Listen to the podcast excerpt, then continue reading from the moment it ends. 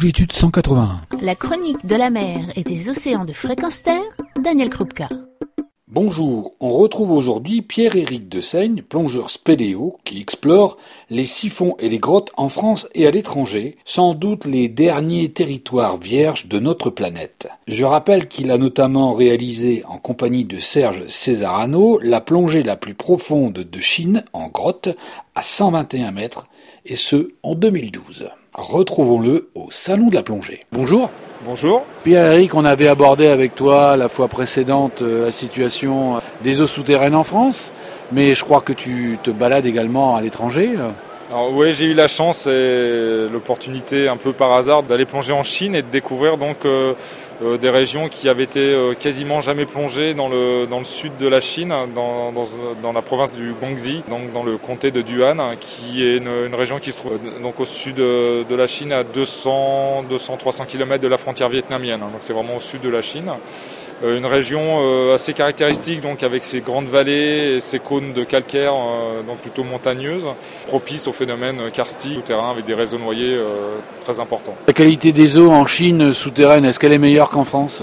Plongée souterraine, c'est un peu terra incognita, euh, parce qu'on on découvre, on découvre tout, et là notamment c'était des, des, endroits où personne n'avait jamais plongé, donc on découvre tout.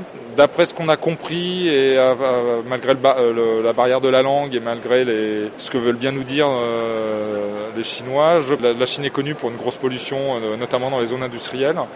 Mais la région où nous sommes allés, en fait, ils veulent développer le tourisme. Et a priori, ils sont quand même assez sensibilisés déjà, d'ores et déjà, au phénomène de pollution et à la préservation de l'environnement. Historiquement, il y a une, pratique de l'agriculture en Chine qui est liée sur les excréments, euh, l'utilisation de leurs propres excréments comme engrais. Mais ça, c'est une pollution organique qui n'est pas, euh, qui est même pas une pollution d'ailleurs, qui est euh, voilà, on va dire un recyclage naturel de, des choses. Néanmoins, ils utilisent comme partout des, des pesticides, notamment contre les moustiques, etc., dans les rizières. Donc il y a forcément une pollution. Tout en Chine est immense et je pense qu'au regard des quantités d'eau et des volumes d'eau qui sont euh, charriés par les rivières souterraines en Chine, ça doit être un petit peu une goutte d'eau euh, voilà, dans, dans un, un, un, océan souterrain. Et à mon avis, de, de, du peu qu'on a vu, je pense que les eaux souterraines sont plutôt préservées à l'heure actuelle. L'idée qu'on a est fausse et finalement, euh, ils sont un peu plus avancés en termes de sensibilisation que nous le sommes aujourd'hui. Je ne m'avancerai pas à ce point-là sur le sujet parce que je sais que, euh, notamment dans les zones industrielles, il y a des problèmes de pollution euh, énormes. Euh, mais euh, dans cette région où le, alors nous, on a eu la chance d'avoir comme interlocuteur le gouvernement local et eux, ils souhaitent vraiment développer le tourisme. Ils ont un, une croissance euh, énorme, exponentielle. Mais a priori, euh, sur leur croissance, ils planifient d'ores et déjà notamment la mise en place de récupération des eaux et de traitement des eaux dans les villes. Et dans les campagnes, ils ont a priori quand même une, le, le, souci de préserver l'environnement, de faire attention à la pollution. Après, je ne suis pas certain que nous ayons tout à fait les mêmes critères, mais néanmoins, on sent qu'ils ont quand même un souci voilà, de faire bien les choses. Ce qui est une très bonne nouvelle. Ce qui est plutôt une bonne nouvelle. Une très bonne nouvelle. Finalement, tous les pays sont unis par la même chose que le cycle de l'eau. Est-ce qu'il y a une prise de conscience que justement ce qu'on fait à terre a un impact par exemple sur la finalité du cycle de l'eau? Alors, c'est quelque chose qui est connu et qui est appris à l'école depuis, euh, je pense, euh, très très longtemps. Donc euh, la goutte d'eau qui tombe va sous terre, dans la rivière et finit dans l'océan, avec toute la, la, poésie urbaine qu'il y avait du petit bateau qu'on mettait dans le caniveau et qui partait dans l'égout et qui, arrive à l'océan. Après, je pense qu'au euh, niveau de la prise de conscience réelle et effective, c'est pas forcément quelque chose qui est vraiment euh, impacté dans l'esprit de, la population. Je pense qu'il y a encore beaucoup de travail à faire là-dessus. Et c'est vrai qu'à chaque étape euh, du cycle de l'eau, il y a des pollutions euh, et des effets néfastes euh, sur, les utilisateurs de l'eau à chaque étape.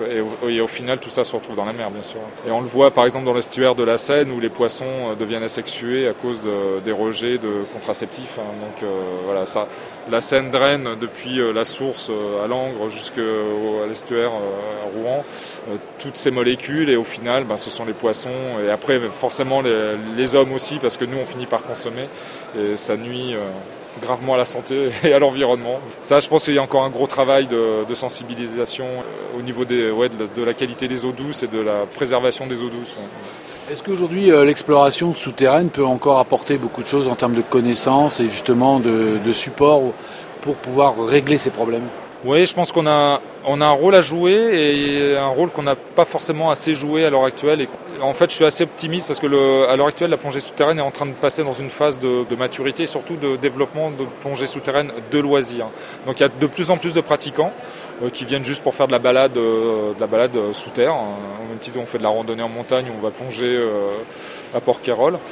donc il y a plus en plus de pratiquants comme ça. Donc je pense qu'il y a un moyen de sensibiliser les gens de toucher donc plus de monde et de sensibiliser, sensibiliser plus de monde. Après, je pense que nous aussi, euh, en tant que spéléonautes, explorateurs, on a comme objectif souvent la quête de l'inconnu.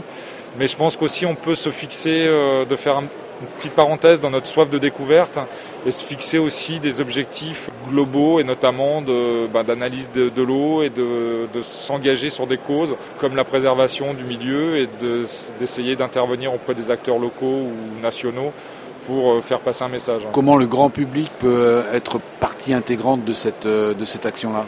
C'est de l'union des forces qui peut faire évoluer les choses. Donc c'est que les gens prennent conscience du problème, s'associent et commencent après à rentrer en, en, levier sur les politiques les, locales déjà. Parce que quand il y a par exemple une station d'épuration qui est vieillissante, il faut, faire pression sur des élus locaux, malgré aussi la pression financière qui risque de retomber sur les, habitants, parce qu'il y a peut-être plus de taxes euh, d'habitation, etc. Il y a un levier, et puis après, il bah, faut monter d'échelle en échelle, après euh, jouer sur les députés peut-être, et, aller encore plus haut sur les ministres. Il n'y a pas de fatalité, il euh, ne faut pas attendre que le voisin fasse le boulot pour soi. Si chacun prend conscience et s'investit un petit peu à son niveau dans, dans ce combat, on peut remuer des montagnes. Donc c'est un peu à tout le monde à faire un effort, je pense. Et nous terminons cet entretien sur cette remarque qui est un appel à la citoyenneté. Retrouvez cette chronique sur longitude 181 Retrouvez et podcastez cette chronique sur notre site fréquenceterre.com.